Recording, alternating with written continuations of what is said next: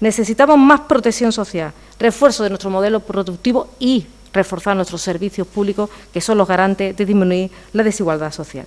En definitiva, contra la inflación, más salarios, más derechos, más justicia social y unos presupuestos que sean sociales, porque estos, queridos compañeros y compañeras, desde nuestra valoración, no son sociales. Probablemente porque les faltó llamarnos a los agentes sociales para pedirnos la opinión de qué herramientas o instrumentos de presupuesto podían tener.